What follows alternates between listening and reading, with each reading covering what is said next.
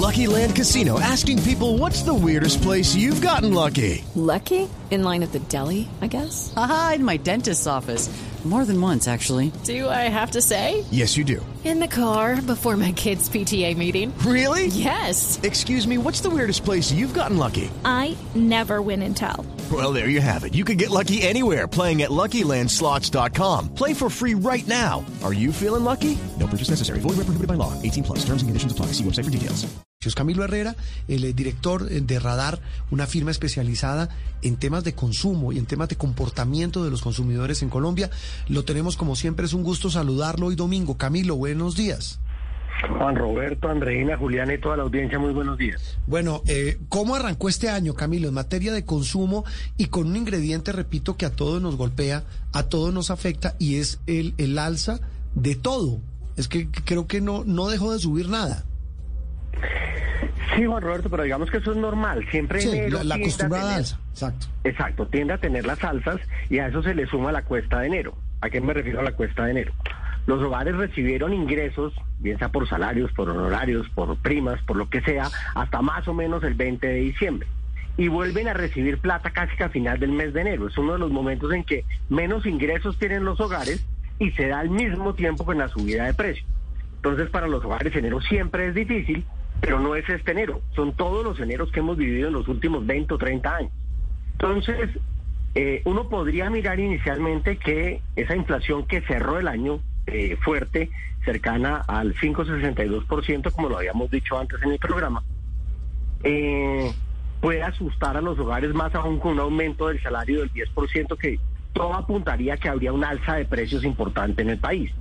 Pero si bien eso va a pasar, y es muy probable que por allá en marzo o en abril estemos en una inflación cercana al 8%, eso puede llegar a pasar, el aumento de los salarios del 10% alcanza a compensar ese problema. O sea, la decisión que se tomó ayuda a mitigar el problema. Y recordemos que el problema de inflación que estamos viviendo, pues viene de problemas propios de Colombia, pero también es un problema global. Yo, Andreina, nunca había visto en la historia económica que he estudiado yo en los últimos 30 años en, en- en Colombia y en América Latina, que la inflación de Colombia terminara por debajo de la inflación de Estados Unidos un año. Eso para mí fue una cosa totalmente histórica. O sea, la inflación de los Estados Unidos está más alta que en muchos países de América Latina, lo que nos muestra que esto es un tema global y no solamente un tema en Colombia. Camilo, pero bueno, usted habla del incremento del salario mínimo en más del 10%, pero muchos dicen que el aumento real en la capacidad de, de los colombianos de usar ese salario mínimo en su capacidad de adquisición realmente es de un poquito más del 3%, justamente porque por la inflación y bueno, entre todas las sumas y operaciones que hay que hacer a nivel económico, pues ese aumento no sería tan alto.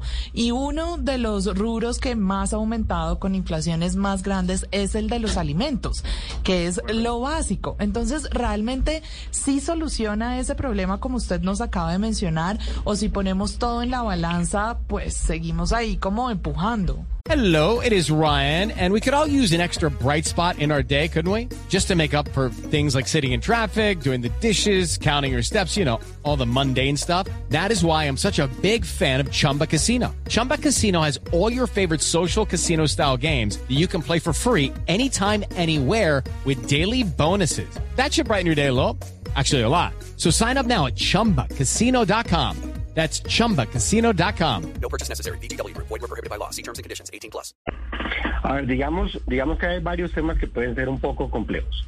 Cuando aumentan los precios, lo que le pasa a los hogares es que pierden capacidad de compra. Pensemos el año pasado. El año pasado los hogares en enero, digamos que podían comprar 100 cosas. Y al haber una inflación casi que del 6% durante el año, al final del año terminaron comprando 94 cosas. Es decir, perdieron 6 cosas de compra por esa inflación cercana al 6%. Este año, si la inflación llega a final de año cerca del 6 y tenemos un aumento de salarios del 10, lo que tenemos es un aumento de capacidad de compra de 4. Es decir, las 100 cosas que compramos en enero de este año, podríamos estar comprando a final de año 104, lo cual es una ganancia. Estoy de acuerdo contigo, debería ser más. Sería mucho mejor que eso llegara a 110 o a 120. Pero si tú subes mucho los salarios, lo que pasa es que se convierte en un aumento en los costos de las empresas. Entonces, empresas, por ejemplo, las pequeñas, eh, en Colombia los restaurantes, el comercio que el 70 o el 80% de sus costos son salarios y tienen que aumentar el 10, el 20 o el 30% sus costos, tendrían que transmitir eso a precios y causará una inflación mucho más alta. Entonces, digamos, hasta 10 era lo que se podía subir de una manera relativamente manejable, sabiendo que va a causar inflación, pero alcanza a compensar con la subida de los salarios. En torno a lo que tú dices de alimentos, aquí el problema grandísimo está en las personas de ingresos bajos, porque los alimentos pesan cerca del 32% del gasto de los hogares en Colombia. Pero en ingresos bajos puede llegar a ser el 45% de su, de su gasto y en ingresos altos solo el 15%.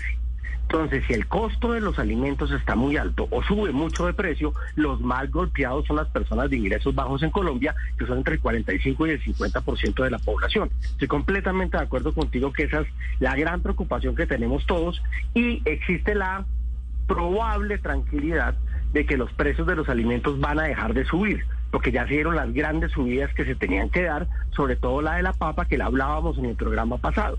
Mm, que yo no sé si ustedes se acuerdan que a Sí. final del 20, del 20 el precio de la papa cayó porque los paperos salieron, salieron a vender la papa a las carreteras. Mm. Sa- Sabe también, eh, Camilo, es que hace ocho días hablábamos del mismo tema, de las proyecciones, hablábamos de inflación.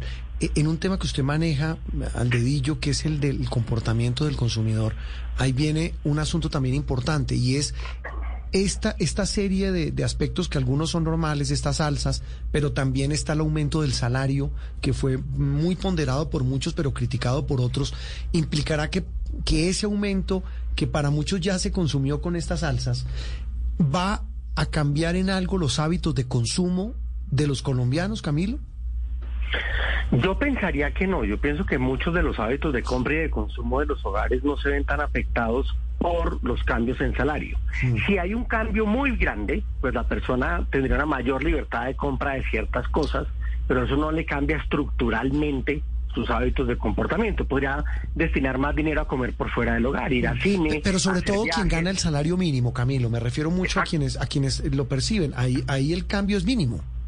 No, los cambios son mínimos, los cambios son mínimos porque lo que pasó es que el año pasado, ante la inflación que terminó dándose por los últimos cuatro meses del año, eh, inclusive el salario mínimo perdió dos puntos de capacidad de compra. Sí. Entonces los hogares el año pasado apretaron el bolsillo. Este aumento del salario les ayuda a volver a ajustar el bolsillo y volver a estar más o menos igual a lo que estaban en el año 2019, lo cual inicialmente es una gran noticia, pero también hay que entender que de 2019 al año 2022, pues hay nuevos productos en el mercado y nuevas necesidades en las sí, personas hacen que no se- eso no sea tan fácil para la toma de decisiones de, de cada uno de los hogares. Y, sabe que también puede pesar, y quería su opinión, Juan Diego Alvira, nuestro compañero de Noticias Caracol esta semana, hizo un reportaje interesante, fue a concesionarios de carros, de motos, y sabe que sí la gente ya está empezando a preguntar carros de gama baja, motocicletas también de gama baja, por el tema del pico y placa en Bogotá. Y los Hay- híbridos. Claro, lo- ni siquiera, porque esos también parece que los van a, puede, pueden terminar ¿Ah, sí? sacándolos de la extensión. Y a Pero las es- motos también las pueden sacar. Sí, pero lo que pueden no hacer es que usted tenga un carro de X gama alta y usted lo vende y compra dos de gama baja. Ah, sí. Eso es lo que puede pasar, ¿cierto, Camilo? Ahí sí puede haber un Eso. cambio de comportamiento de consumo. Eso nos pasó en el gobierno de Samuel Moreno. Sí, cuando puso el pico y placa todo el día. Sí. Bajo la misma medida que Bogotá iba a entrar en obra y iba a pasar una situación parecida. Yo no sé si sea tan fácil que eso ocurrir- que- ocurra en este momento por varias razones. Sí. La primera, no hay demasiados carros en el mercado. De hecho, tenemos un problema de escasez de Ah, carros eso sí en el es cierto. Sí. Pero los carros no están llegando. Muchas personas llegan a los concesionarios a decir, quiero comprar un carro, listo, se lo vendo y se lo entrego en uno, dos, tres o cuatro o cinco meses inclusive. Entonces, digamos que por ahí no va a ser tan fácil. Por carros usados, pues eh, puede que la gente piense en comprar dos carros usados, pero para usted comprar dos carros usados necesita que dos personas se los vendan. Y esa persona que también de repente vive en Bogotá, pues no va a ser tan También fácil. lo va a necesitar. Sí. Exacto. No veo tan fácil que eso ocurra. Lo que nosotros más vemos en este momento es que podría ocurrir un aumento en la cantidad de motos en Bogotá que realmente pues, ha tenido un aumento grande en los últimos cinco años y eso ha generado unos cambios en la movilidad importantes en la ciudad.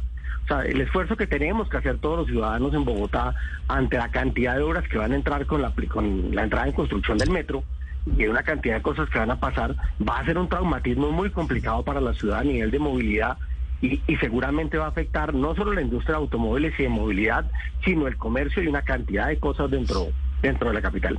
La libreta de cuentas de este comienzo de año. Camilo, muchas gracias y feliz domingo. No, con todo gusto y que todos tengan un feliz año. Camilo Herrera, el fundador y director de Radar, hablando de inflación, costo de vida y hábitos de consumo de los colombianos en el arranque de este 2022. With Lucky Land slots, you can get lucky just about anywhere. Dearly beloved, we are gathered here today to. Has anyone seen the bride and groom? Sorry, sorry, we're here. We were getting lucky in the limo and we lost track of time. No, Lucky Land Casino, with cash prizes that add up quicker than a guest registry. In that case, I pronounce you lucky. Play for free at LuckyLandSlots.com. Daily bonuses are waiting. No purchase necessary. Void where prohibited by law. 18 plus. Terms and conditions apply. See website for details.